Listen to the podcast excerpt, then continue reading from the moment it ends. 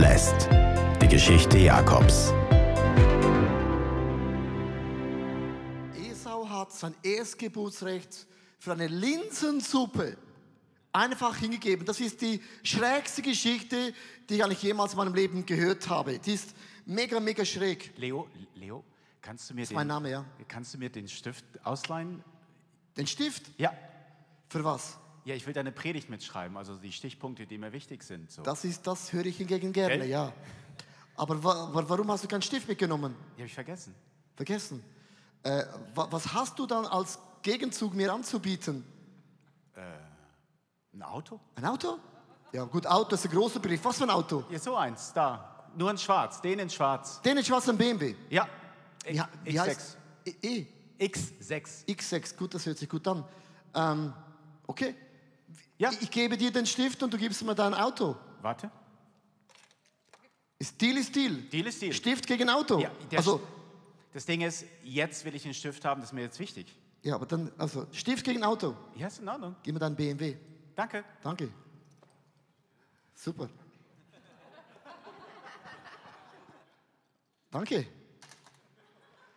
Ist, das ist die Geschichte von Jakob und Esau. Genau das Gleiche. Ich gebe dir deinen Stift, du gibst mir deinen BMW. Das sagt jeder. Also, also das ist ja voll daneben. Und das ist das Setting der Geschichte. Du gibst doch kein, kein, kein, das Erstgeburtsrecht heißt, du bekommst das Doppelte vom Geld, von den Häusern, von allem, was der Vater hat und sagst immer, das ist mir alles schnuppegal, Hauptsache ich habe jetzt diese Linsensuppe. Du weißt, hier rein, morgen raus. Und das macht total keinen Sinn. Und wir sagen alle, wir sagen jetzt alle, wir alle, ja, die Geschichte, die hat mit meinem Leben gar nichts zu tun. Das ist so eine ganz krasse, schräge Bibelgeschichte. Und ich möchte dir sagen, in uns steckt mehr Esau, leider, als wir oft denken. Es ist nicht so krass, es ist immer so unter dem Radar, es passt genau noch rein, aber wir alle haben irgend so Schlupflöcher, auch in unserem Leben, wo wir Dinge verkaufen, wo überhaupt keinen Sinn macht. Äh, Esau steht in der Bibel, dass wir lernen aus den Fehlern, die Leute gemacht haben. Man kann lernen aus Dingen, die Leute richtig machen, kann man mega viel lernen. Man kann aber auch lernen von den Menschen, die mega krasse Fehler machen, damit du und ich nicht das Gleiche auch machen müssen, aus du willst unbedingt ein Lerner sein. Ich habe so drei Gedanken mitgebracht und ich möchte, bevor ich diesen Gedanken lese, möchte ich einen Bibelvers lesen, 1. Moses 25, Vers 34, das auch noch theologisch abgesichert hast. Jakob gab ihm das Brot und die Linsensuppe. Esau schlang es hinunter, trank noch etwas und ging wieder weg. So gleichgültig war ihm sein Vorrecht als älterer Sohn gewesen. Es gibt so drei Achtung Segenskiller. Segenskiller Nummer eins ist, verwechsel nie Erfahrung mit Reife oder verwechsel nie dein Alter mit Reife. Weil die meisten uns denken, Jakob und Esau, der Streit, da waren sie Teenager, da waren sie vielleicht 17 Jahre jung, da ist das normal, ein bisschen zu schauen, wer ist der Ältere. Aber die Bibel sagt, wenn man es theologisch durchdenkt, die waren 60 Jahre alt. Also mit 60 Jahren würde meine Mutter sagen, du bist zu alt, um noch so zu denken. Also wenn du 60 Jahre alt bist, das ist deine Geschichte. Verwechsel nie dein Alter mit dem Reifegrad, wo man ist. Das heißt hier im Vers 27, die Jungen wuchsen heran. Heranzuwachsen heißt nichts zu tun, dass auch geistlich reif bist. Ich möchte euch so vier Stufen von, von geistlicher Reife ganz kurz erklären. Überlege dir ganz kurz, wo, in welchem Stufe bist du heute zu finden. Zum Beispiel Esau war wie eine Tomate. Er war so eine unreife Tomate, so eine verwelkte Tomate, so eine ungenießbare Tomate. Eine ungenießbare Tomate ist eine Tomate, die die, die Bestimmung vergessen hat. Also ein, ein unreifer Christ hat die Vision in seinem Leben vergessen. Es gibt einen Unterschied zwischen lustorientiert oder visionsorientiert. Wenn du visionsorientiert bist, dann wirst du zu vielen Dingen in deinem Leben einfach Nein sagen, weil deine Vision ist größer als der Lustzustand von jetzt. Und hast du keine Vision, dann ist das Hauptsache stimmt jetzt für mich mega. Und genauso hat Esau gelebt, dem war, die Vision war ihm gleichgültig, sondern Hauptsache stimmt für mich jetzt, das ist so, so eine ungenießbare Tomate. Und jetzt sagen Leute zu mir, aber Leo, wenn man immer auf Dinge verzichtet, weil man eine Vision hat, dann hast du folgende Probleme. Du weißt ja nie, ob sich das wirklich erfüllt. Und wenn sich das nicht erfüllt, habe ich mein Leben nicht gelebt. Also, wenn ich jetzt ein bisschen das nehme, was ich will, habe ich vielleicht mit Gott auch noch Glück und dann geht das ganze Programm auf. Im Leben muss man immer Nein sagen. Wenn du eine Vision hast, sagst du Nein zu Lustmomenten, weil du deine Vision, Bestimmung, Berufung nicht verlieren möchtest. Stimmt's?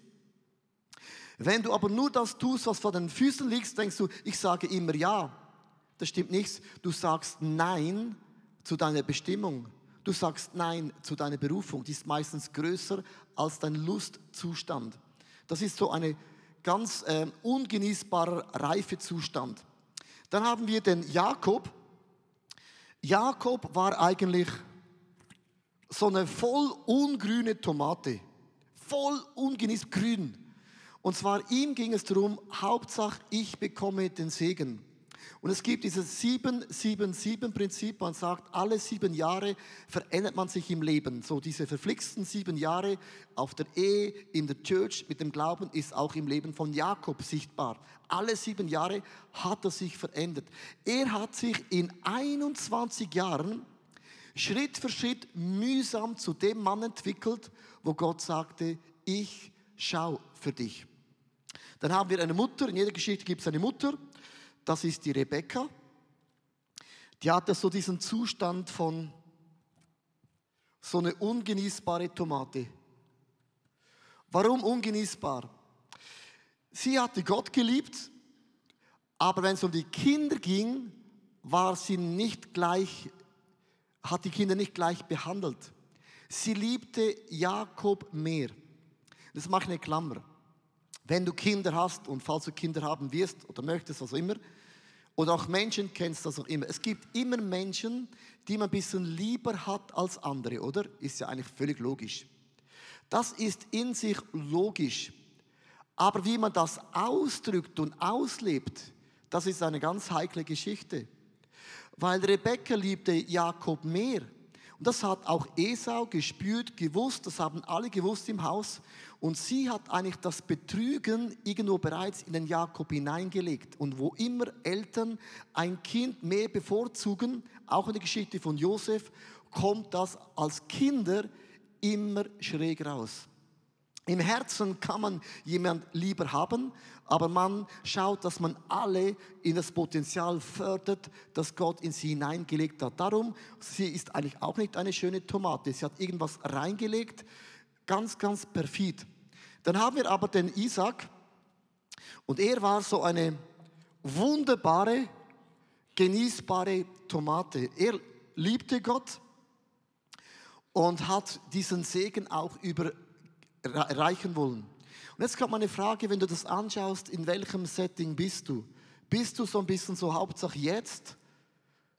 Und wenn es darauf ankommt, bin ich sogar bereit, Kompromisse einzugehen, um meine Berufung nicht auszuleben. Bin ich mehr so ein bisschen grün, Egoist, aber ich bin auf dem Weg.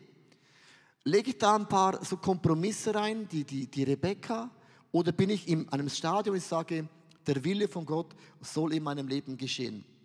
Und es gibt einen Bibelvers in diesem Kontext von diesen Tomaten, den man eigentlich ganz, ganz interessant lesen müssen. Römer 9, Vers 13. Das sagt Gott. Ich habe nur Jakob geliebt, aber Esau habe ich gehasst. Das ist ein krasser Bibelvers. Und ich habe vorher gesagt, man muss alle lieben. Warum hasst Gott etwas? Das Einzige, was Gott hasst, ist, wenn du sagst, ja, ich bin halt so. Ja, ja ich bin so geboren. Wenn dann deine Frau sagt, ja Schatz, ich, das habe ich dir gesagt bei der Hochzeit. Ich bin so. Ich bin so und ich werde immer so bleiben und immer so sein. Das ist das, was Gott hasst. Weil Jakob war eine grüne Tomate. Seine Motivation war falsch, aber er hat sich in 21 Jahren zu einem Mann entwickelt, der verstand, dass Gott für mich sorgt. Mit anderen Worten, stehen bleiben im Leben, bewusstes stehen bleiben, das hasst Gott. Esau hat sich keinen Millimeter gerührt. Ich bin so, ich bleibe so, fertig. Jakob hat sich langsam wie eine mühsame Schnecke verändert. Wenn es etwas gibt, was Gott hasst in der Geschichte von Jakob und Esau, ist, wenn du sagst, ja, ich bin halt so. Dieser Satz, ich bin halt so, mit dem sagst du, ganz logisch durchgedacht, ja, das Kreuz von Jesus hat nicht immer eine Kraft. Er kann auch nicht immer heilen. Er kann auch nicht immer verändern. Du reißt die Qualität von Gott in den Kübel. Und Jakob glaubte, Change ist möglich. Wir haben eine Struktur bei uns im ICF, das heißt Next Step. Ich habe ein Slide mitgebracht. Und das ist so unser tiefstes DNA. Wir sind eine Kirche, auch ich persönlich, ich bleibe nicht stehen. Stehen bleiben ist etwas, was Gott von ganzem Herzen hasst. Mit dem sagst du, so bin ich, so bleibe ich, so ist es. Gottes Kreuz ist schön, um anzuschauen an Ostern. Dann hat man ein verlängertes Wochenende, aber nicht für mein Leben.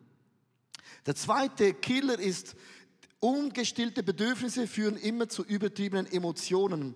Vers 30. Lass mich noch schnell etwas von der roten Mahlzeit essen, denn ich bin ganz erschöpft. Und zu dem Bibelvers habe ich ein Zitat gefunden. Das ist mega, mega lässig. Ich habe so Hunger, dass ich vor lauter Durst gar nicht mehr weiß, was ich rauchen soll, so müde bin ich. Also ich habe so Hunger, dass ich vor lauter Durst gar nicht mehr weiß, was ich rauchen soll, so müde bin ich. Also wenn du müde bist, ist, wie kennst du das? Flasche leer. Kennst du das?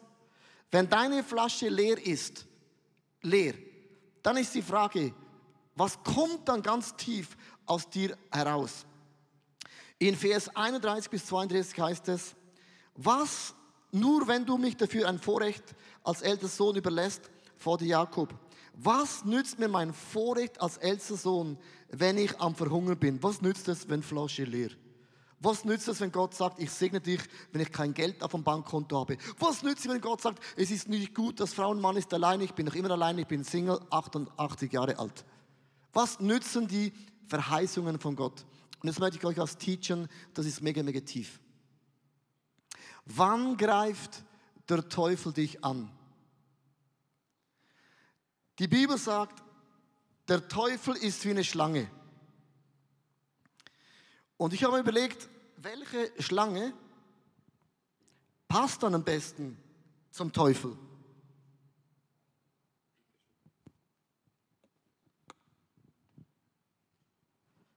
So, welche Schlange? Sieht gut aus? Geil aus. Welche Schlange passt am besten zum Teufel? Es ist die Boa.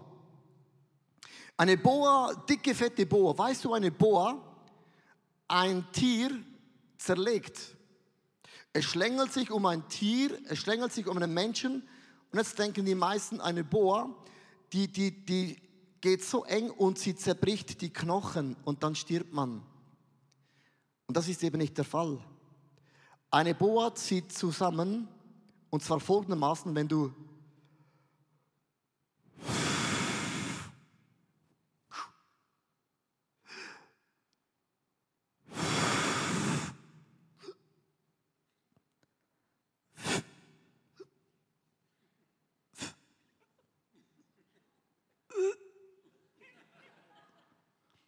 Eine Boa ist, wenn du ausatmest, so. Zum Glück ist Freitag. Zum Glück kommt mein Mann. Ich muss eine ganze Woche die Kinder hüten. Zum Glück sind die Prüfungen vorbei.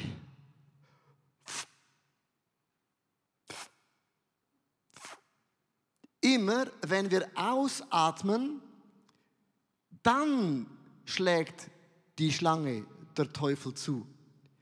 Er schlug bei Esau zu, er kam vom Feld, er war müde und hat gesagt,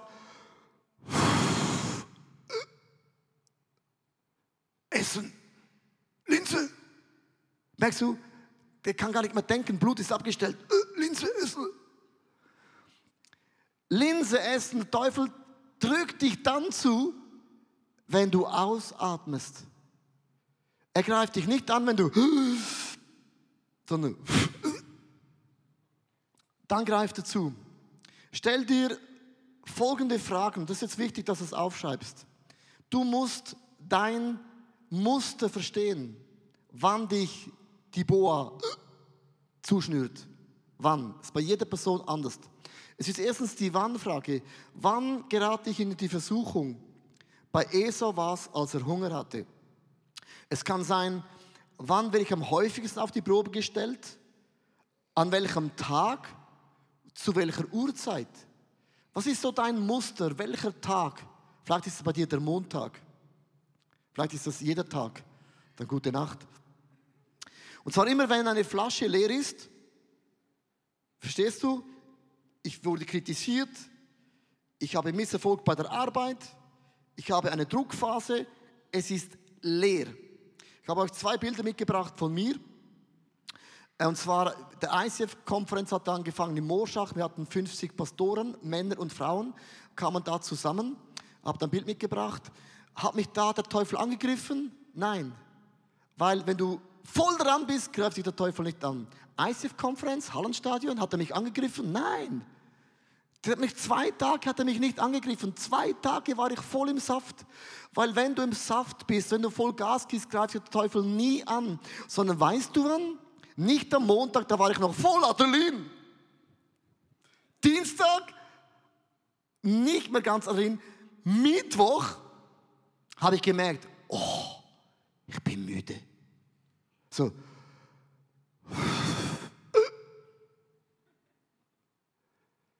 Der Feind greift dich nicht an in deiner Stärke. Auch nicht jetzt, jetzt greift er dich nicht an. Jetzt bist du hier voll gepumpt.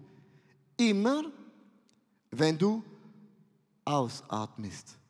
Wann ist das in deinem Leben der Fall? Bei mir ist es meistens am Montag, ist eigentlich mein Tag, wo ich voll, ich gebe alles am Sonntag, ich schwitze, ich verliere immer mega viel, immer ein Kilo pro Sonntag. Ich bin am Montagmorgen immer ein Kilo leichter. Ist immer geil. Und geht es nach oben. Weil ich bin, ich schwitze, ich gebe alles. Bei mir ist der Montag. Die, dritte, die zweite Frage ist, wo? Wo werde ich versucht? Am Arbeitsplatz, zu Hause, der Nachbar, im Ausgang, im Urlaub? Weißt du, was bei mir das Wo ist? iPhone, Social Media.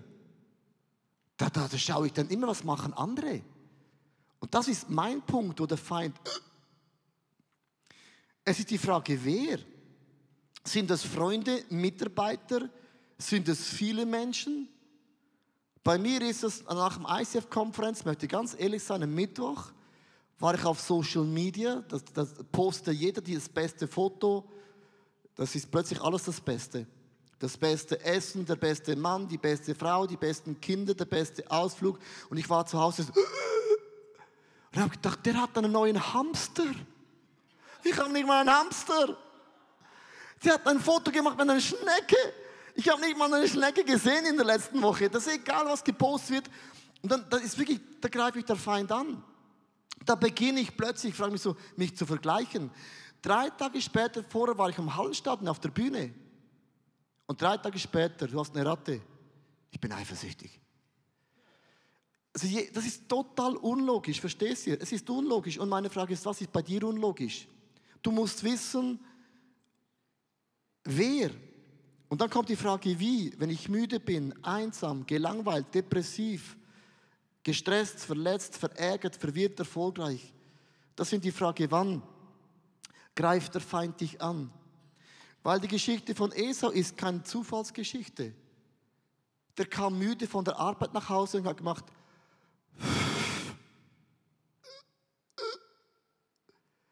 wo greift der Feind dich an? Nicht in deinem Sweet Spot, sondern wenn du ausatmest. Wir alle atmen aus. Der dritte Achtung, Segenskiller ist, gib den Versuchungen bitte nicht gleichgültig nach. Jakob gab ihm das Brot und die Linsensuppe. Esau schlang es hinunter. Er schlang es noch hinunter. Hat es nicht mal genossen, dieser Gourmet-Freak. Trank noch etwas und ging wieder weg. Also wenn du schon einen Deal machst, dann iss und trink bis zum geht nicht mehr. So gleichgültig war ihm sein Vorrecht als ältester Sohn. Hinter jedem unsichtbaren Segen steckt immer eine sichtbare Versuchung. Hinter jedem unsichtbaren Segen, das man noch nicht sieht, aber glaubt, steckt immer eine sichtbare Versuchung. Und der Feind raubt uns fast immer unsere Freude. Ich habe eine Grafik mitgebracht. Ich hoffe, sie hilft dir. Sie hilft mir immer wieder in meinem eigenen Leben. Es ist die Frage, hast du ein Problem? Wenn du sagst ja, dann hast du ein Problem. Kannst du was tun? Die Frage ist ja oder nein. Und dann ist die Frage, dann mach dir keine Sorgen. Hast du kein Problem? Ist die Antwort nein, dann mach dir sowieso keine Sorgen. Und diese Grafik, ich habe die studiert und die denke immer, die die ist so schräg. Die Grafik sagt eigentlich, egal ob ja, nein, egal wie, sie sagt eigentlich schon von Anfang an, mach dir keine Sorgen. Nur das habe ich schon oft gehört, aber diese Grafik macht mir das bewusst, mach dir wirklich keine Sorgen. Weil der Feind in deiner größten Schwäche, und du musst es kontrollieren, sonst gibt es einen Riesenschaden.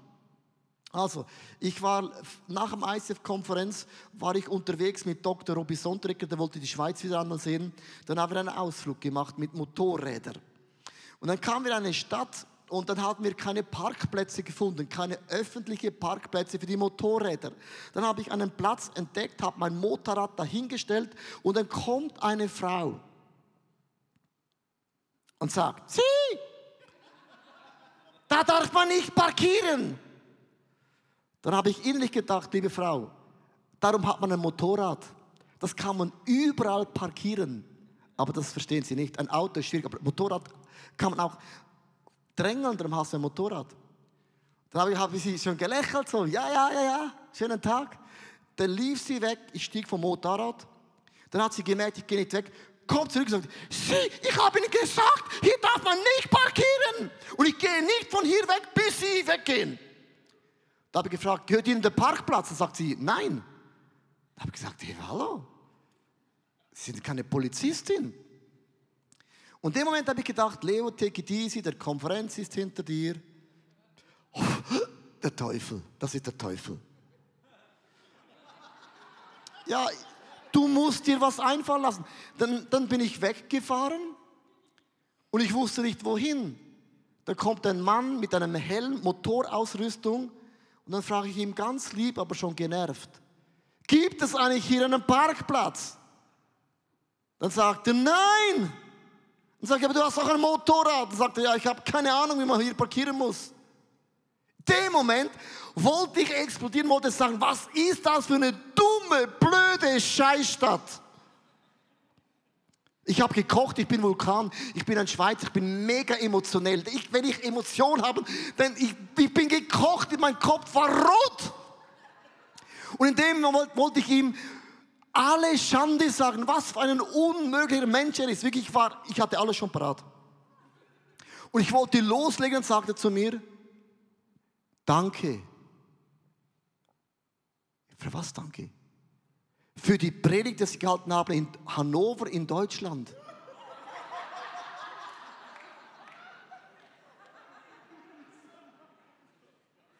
Und ich, gern geschehen.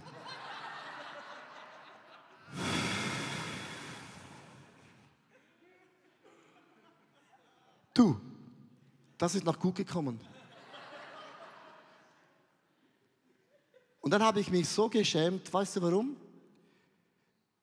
Ich bin nicht mehr der Jüngste und mir passieren noch immer die einfachsten, dümmsten Knicke, Anstandsregeln. Aber es war nach einer Konferenz, ich war im Loch drin. Und der Teufel wusste, bring eine Frau, die sagt, man darf nicht parkieren. Genügt schon. Ich möchte enden mit zwei Bibelversen. Hebräer 12, Vers 17. Dieser Bibelvers ist dramatisch. Ihr wisst, wie es Esau später ging, als er den Segen bekommen wollte, der ihm, dem Erstgeborenen, zustanden, muss erfahren, dass Gott ihn verworfen hatte. Er fand keine Möglichkeit mehr, das Geschehene rückgängig zu machen, so sehr sich auch unter den Tränen darum bemühte. Ihm hat es leid getan. Verstehst du, so oft in meinem Leben, ich reinfalle, es tut mir leid. Und ich wünschte mir, die Situation zurückzunehmen, auch unter Tränen. Darum ist das Muster zu verstehen so much entscheidend, dass du weißt, wann und wo, wenn ich ausatme, kommt diese Boa. Es müsste eigentlich theologisch heißen, ich bin der Gott Abrahams, ich bin der Gott Isaaks und ich bin der Gott Esau. Denk ganz kurz nach. Es müsste heißen, ich bin der Gott Abrahams, Isaak und ich bin der Gott Esau. Warum steht dieses Wort Esau nicht da? Weil er sein Erstgeburtsrecht, seine Bestimmung, Berufung weggeworfen hatte. Jakob war einfach nicht der erste Plan von Gott. Man kann, und jetzt kommt der Punkt, dass Gott gnädig ist, dich rausrettet, das ist keine Frage. Gott ist gnädig. Gott kommt immer mit deinem Leben zum Ziel. Die Frage ist nur wie. Man kann eine Bestimmung, Berufung auf die Seite legen.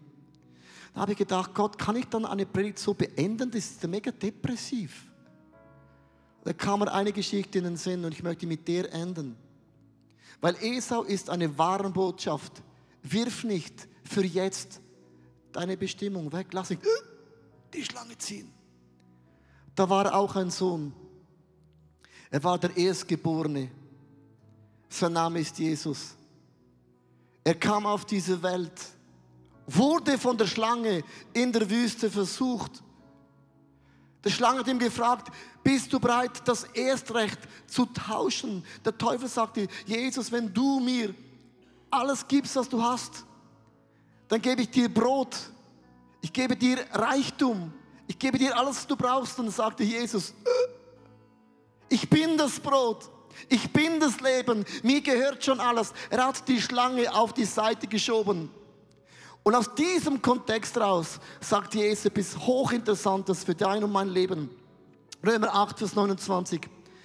Denn Gott hat schon vor Beginn der Zeit aus der Welt und sie vorherbestimmt, seinem Sohn gleich zu werden, damit sein Sohn der Erstgeborene unter vielen Geschwistern werde.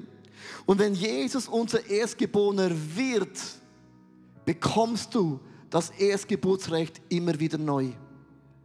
Der Feind mag es dir stehlen, der Feind mag uns auf die Hindernisse reintun, auch wenn Dinge gestohlen worden sind. Das sagt Jesus, ich bin gekommen, das, was mir gehört, sagt Jesus, euch zu geben.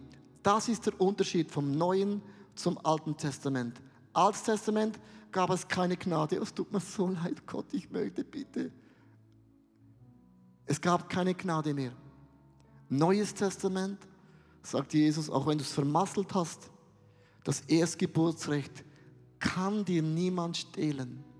Das gehört dir.